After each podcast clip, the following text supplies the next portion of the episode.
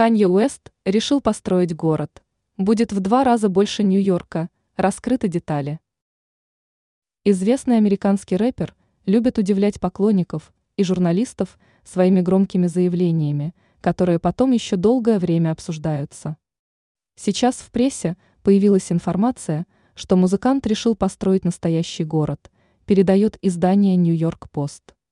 Пока неизвестно, в какой стране представитель шоу-бизнеса хочет реализовать свой амбициозный проект.